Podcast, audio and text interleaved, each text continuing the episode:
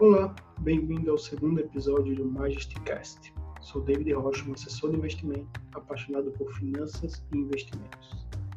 Hoje vamos falar sobre as diferenças entre investir e especular, porque é interessante notar que, principalmente esse ano, com a entrada massiva de investidores na Bolsa de Valores, que é uma coisa muito boa, um termo tem sido utilizado para simbolizar tudo e qualquer tipo de operação na bolsa de valores, que é o investir. Ah, hoje eu estou investindo na bolsa de valores.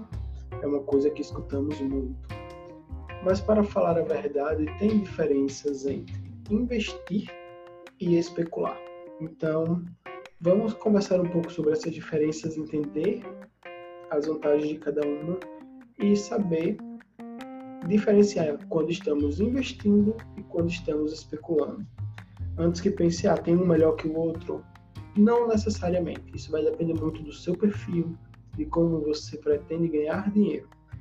Mas é muito importante que você saiba diferenciar, porque você pode ter uma carteira de investimento e uma carteira de especulação separadas, funcionando a ponto de melhorar os seus rendimentos na bolsa de valores. Primeiro, vamos começar pelas diferenças, né? O que faz uma operação ser um investimento ou uma especulação?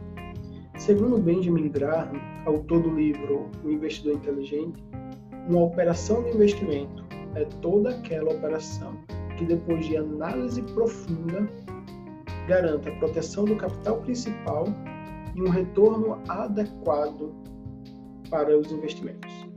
Ou seja, ele garante que você não vai estar tá perdendo dinheiro à toa e um retorno adequado que provavelmente supere a inflação, que provavelmente supere outros índices, mas que não é nada muito volátil.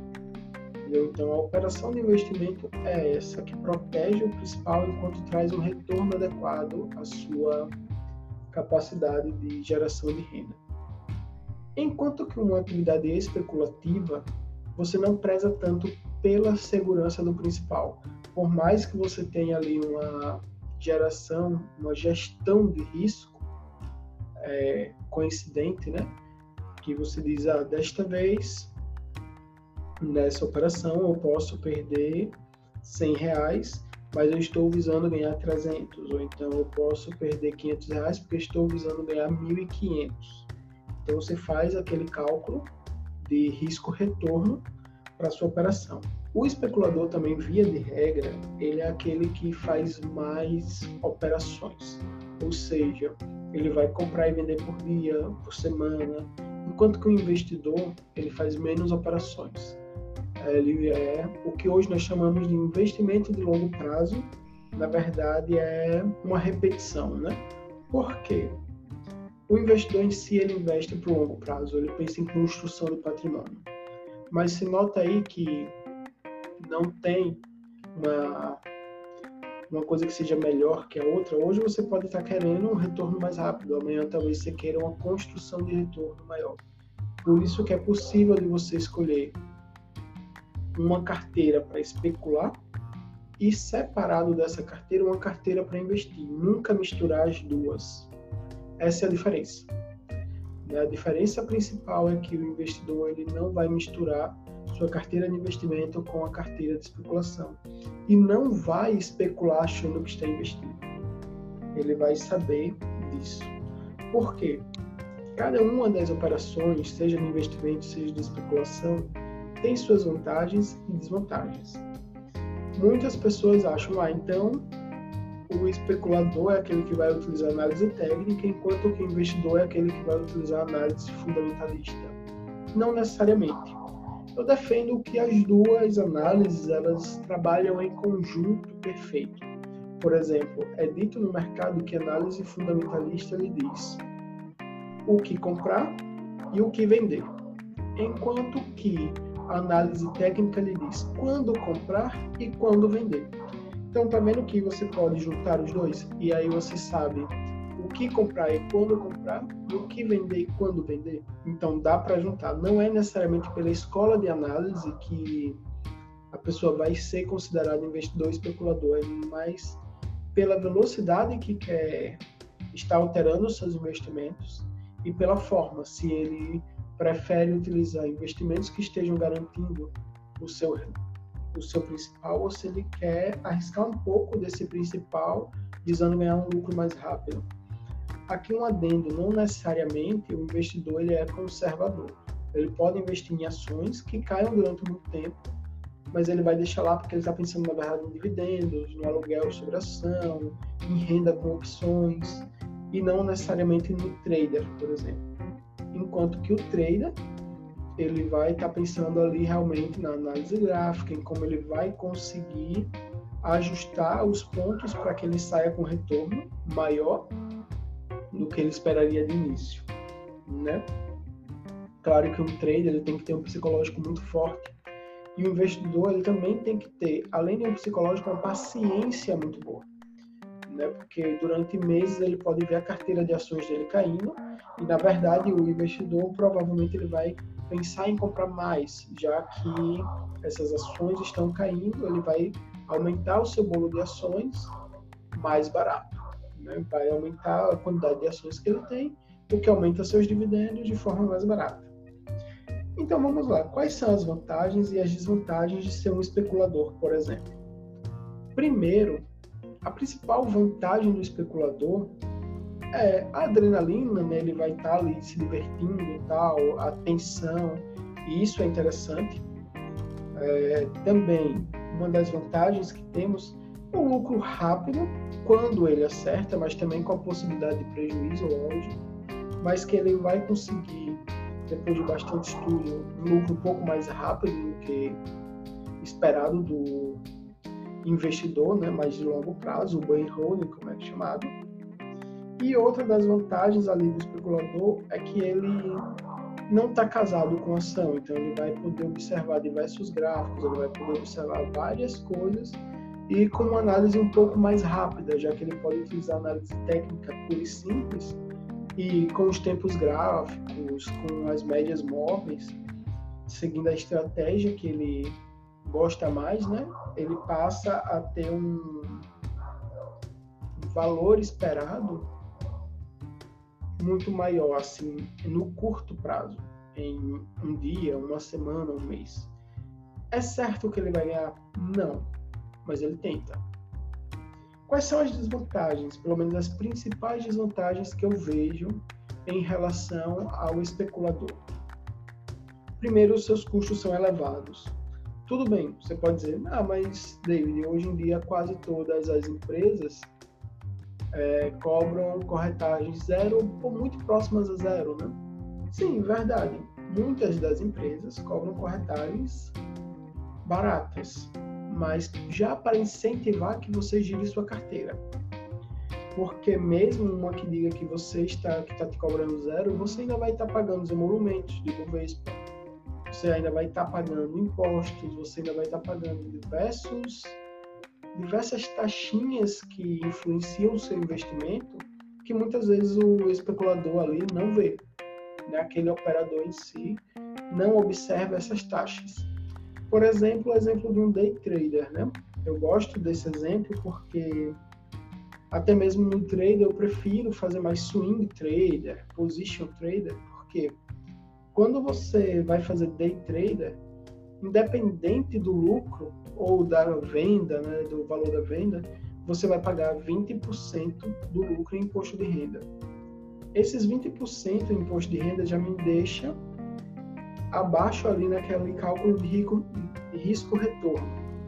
Logo, é bom que o investidor, desculpe, que o especulador, ele tenha essa noção de que vai ter um imposto, vai ter emolumentos de compra e emolumentos na hora da venda também.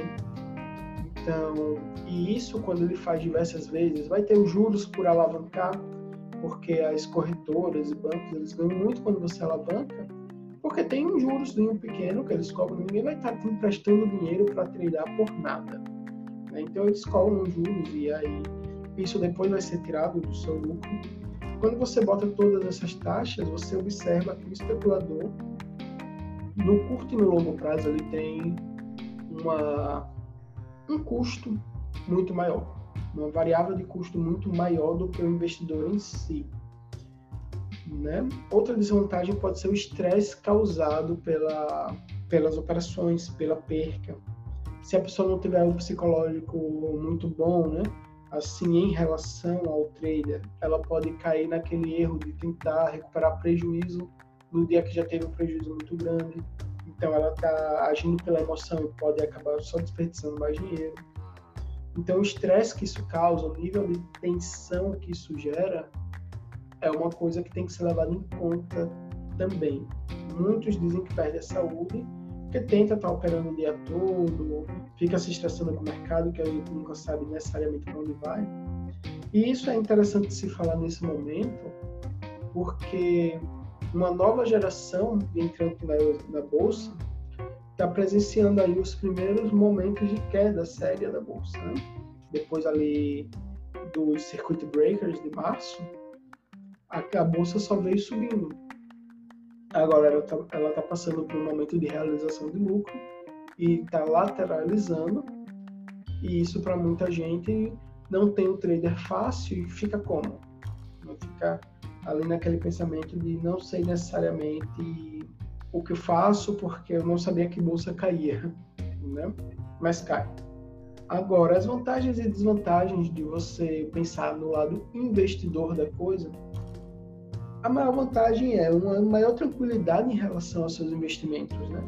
Você faz ele de forma mais automática. Você tira alguns meses, a cada, uma vez a cada seis meses, a cada um ano, para rebalancear a sua carteira, ver como ela está. Você vai observar a sua carteira sempre visando o longo prazo e com isso você vai sempre ter menos custos, porque enquanto o especulador teria o custo semanal de comprar e vender, você vai ter apenas o custo de comprar. Normalmente, o que, é que o investidor faz? Ele faz compras mensais da mesma ação, independente do dela ter subido ou caído. Ele está, na verdade, acumulando seu bolo de ações e tendo um, um volume maior para chegando no preço médio. Quando se trata de preço médio para o especulador não pode, né? O especulador ele necessariamente o preço médio é uma morte para ele, enquanto que para o investidor é uma coisa muito boa, porque eu vou aumentar minhas ações em uma coisa muito simples. Quando ela tiver subido muito, para falar a verdade, eu vou estar comprando menos, porque eu vou investir sempre o mesmo valor. Por exemplo, se eu disser que eu vou investir 500 reais por mês em ações, eu vou comprar sempre a mesma, o mesmo valor em ações, 500 reais. Se essas ações subiram, quer dizer que com esses 500 reais eu compro menos ações. Mas se elas caíram, com esses mesmos 500 reais eu compro mais ações. Quando você vai observar o cálculo disso tudo, a união de, desses fatores todos, você chega ao patamar de que você tem um preço médio que provavelmente está abaixo do valor de mercado que o mercado está cobrando na ação. Então você já tem esse upside aí de retorno mas isso depende de paciência e também de psicológico, né? De você ver sua ação às vezes caindo 10% e você dizer, ok, eu vou comprar. Muitas vezes a pessoa não compra, fica com medo, mas aí é que entra o fato do investidor estudar os relatórios, estudar se aquela empresa tem valor para ele ou não, se ela está pagando os dividendos corretamente ou não. É, em épocas né, de cisne negro, também tem que observar que dá para retirar um pouco essa ideia de ah, ela está caindo porque o mercado em si sofreu muito e boas empresas estão descontadas na bolsa porque elas não parecem ser dos setores é, da moda no momento, mas isso é normal, não é nenhum problema porque a bolsa trabalha por modas, né? A manada sempre vai para algumas modas e isso que o especulador tem que saber qual é a ação da moda, o investidor não se importa tanto com a ação da moda. Outra vantagem do investidor é que se ele vai aumentando seu número de ações a partir de um preço médio que tenderá a ficar menor do que o preço do mercado com o passar do tempo, ele vai ganhando mais dividendos que ele pode reaplicar também e aí você tem uma uma bola de neve de criação de patrimônio muito bom. Então, como eu disse, uma não é tão melhor que a outra. O que acontece é que você tem que saber diferenciar as duas, para que, se você quiser investir e especular, você separe as contas. As suas ações de investimento são ações de investimento que estão lá para isso. E nem como margem para garantia de alavancagem elas devem servir. Elas vão ficar em uma conta separada para lhe trazer dividendos e lucros ao longo do tempo, enquanto que suas ações especulativas, né, de traders, ela vai estar numa conta para você fazer trader mesmo, para você especular, seja com ação, seja com futuro, seja com dólar, com opção, com ouro, com o que você quiser, mas em uma conta separada dos seus investimentos. Uma outra vantagem quando você trata aí do investimento, tipo, além dessa bola de neve, é que você pode alugar suas ações aos especuladores e você ganha uma taxa de juros por isso, rentabilizando suas ações enquanto você não pretende vendê-las. E elas não estão dando dividendos. Então, você vai estar sempre recebendo essa taxa de juros, que é interessante. Né? Pode ser pouco, imagina-se que é pouco, mas quanto mais ações você tem, mais você acaba recebendo. Essa é uma das maiores vantagens. A maior desvantagem quando você pensa em investir no longo prazo é que às vezes o seu psicológico primeiro trava porque você vê muita gente dizendo, ah, mas eu estou ganhando dinheiro assim, assim, está ali parado, tá? E outra que você vai ter várias dúvidas se você escolheu certo aquela empresa, já que ela está caindo, já que ela está subindo. Seu movimento é muito menos divertido, né? Ele é mais, como eu disse anteriormente, automático é bem automatizado, você segue não passivo, mas automático. Por que não passivo? Você vai estudar os relatórios da empresa, você vai estudar os gráficos da empresa do mesmo jeito. Você só não vai estar tá deixando o mercado dizer para você qual é a, a hora de você entrar e sair. Você é quem vai dizer isso. Você vai exercer esse seu direito de investidor de dizer quando você quer estar naquela ação ou não a depender da estratégia que você usa, se é uma estratégia de valor, se é uma estratégia quantitativa, né? tudo isso a mais. Aí você pensa, ok, mas então o, o investidor, o especulador, ele vai trilhar mais, ele vai ter mais custos com isso, mas tem alguma forma de eu especular sem atrapalhar a minha carteira de ações, além de ter, claro, essa carteira separadas, Sim, o especulador ele tem que sempre se preocupar com o risco retorno. Ele não pode nunca deixar tipo, começar uma operação, por exemplo, um para um, que é o, o tanto que você está arriscando ganhar é o mesmo que você está arriscando perder. Não pode. Uma operação só vai valer a pena para ele quando ele ganhar três vezes mais por vez que ele ganhar do que ele perde. Ou seja, que uma vez que ele ganhar, ele consiga suprir três erros, três perdas. Então, como é que ele vai se prevenir disso, além do estudo correto, né, utilizando Fibonacci, essas coisas? Os indicadores, claro, que ele escolher são tantos indicadores e cada investidor escolhe o seu, cada especulador escolhe o seu. E aí o que é que acontece? Depois que ele escolhe essas ações, depois que ele escolhe esses indicadores, o especulador vai sempre ou utilizar o stop para minimizar as perdas no nível máximo que ele aceita de perdas, né, segundo a estratégia da operação, ou ele vai utilizar alguma trava com opções. Que aí você já está utilizando as opções para fazer um seguro e utilizar essa trava. No, no caso é, ele precisa ter bastante controle de si mesmo. E uma coisa, nunca operar, nunca operar precisando do dinheiro que você acha que vai ganhar. Nem operar com o dinheiro que você vai precisar utilizar no curto prazo. Se você vai precisar utilizar esse dinheiro no curto prazo, não opere, não especule com ele. E nem operar pensando, eu tenho que ganhar, eu tenho que ganhar tanto por dia porque eu tenho que pagar tal coisa, então eu tenho que me sustentar no fim do mês, é o meu salário. Por que eu digo isso? Porque quando você bota esse esse peso psicológico em cima de suas operações, você perde uma vantagem imensa do especulador, que é o não fazer nada. Todo mundo diz que o especulador tem três ações possíveis de se fazer durante um pregão da bolsa de valores. O primeiro é comprar, o segundo é vender e o terceiro e mais importante de todos é não fazer nada. Por quê? Os traders que estão vivos, os especuladores que estão vivos na bolsa hoje, ganhando realmente dinheiro na bolsa, com frequência maior do que perdem, claro, eles sabem que não pode botar essa pressão em si. Porque o não fazer nada que eles falam, falam não é deixar para lá, é estar tá observando o mercado, ficar quieto até ver o momento propício realmente, sem inventar desculpas para fazer a operação.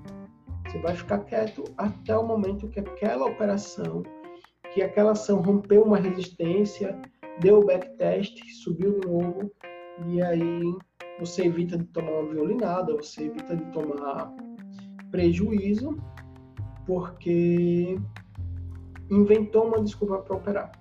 O trader em si ele vai operar apenas quando tem boas chances de ganhar. Boas chances porque o mercado sempre pode virar ao contrário do nada. Mas se ele pelo menos se garantir que ia ter boas chances, melhor para ele. É, e do lado do investidor, qual é a vantagem dele passar tanto tempo investindo, né? Ele investir pensando em 5, 10 anos. A vantagem é que se ele tem menos custo, paga menos imposto, já que não está girando tanta carteira, está recebendo dividendo, reinvestindo, recebendo aluguel, reinvestindo, recebendo, recebendo prêmio de opções e reinvestindo, esse investidor em 10 anos, em 20 anos, ele tem um capital absurdo somado que em pesquisas recentes mostra que é muito maior do que um trader poderia ter fazendo. Foi uma, sim, recente não, não é antiga essa pesquisa, mas ela é bem icônica porque foi feita uma simulação de um investidor que investisse isso no mercado acionário americano, tá? Investisse durante 50 anos, colocando 100 dólares por, por mês em um fundo de índice e reaplicando os dividendos. E, e, ao mesmo tempo, um especulador que começasse com 100 dólares e acertasse a compra no maior fundo daquele ano e a venda no maior topo. Ou seja, estamos falando de um trader perfeito que acerta o fundo máximo e o topo máximo.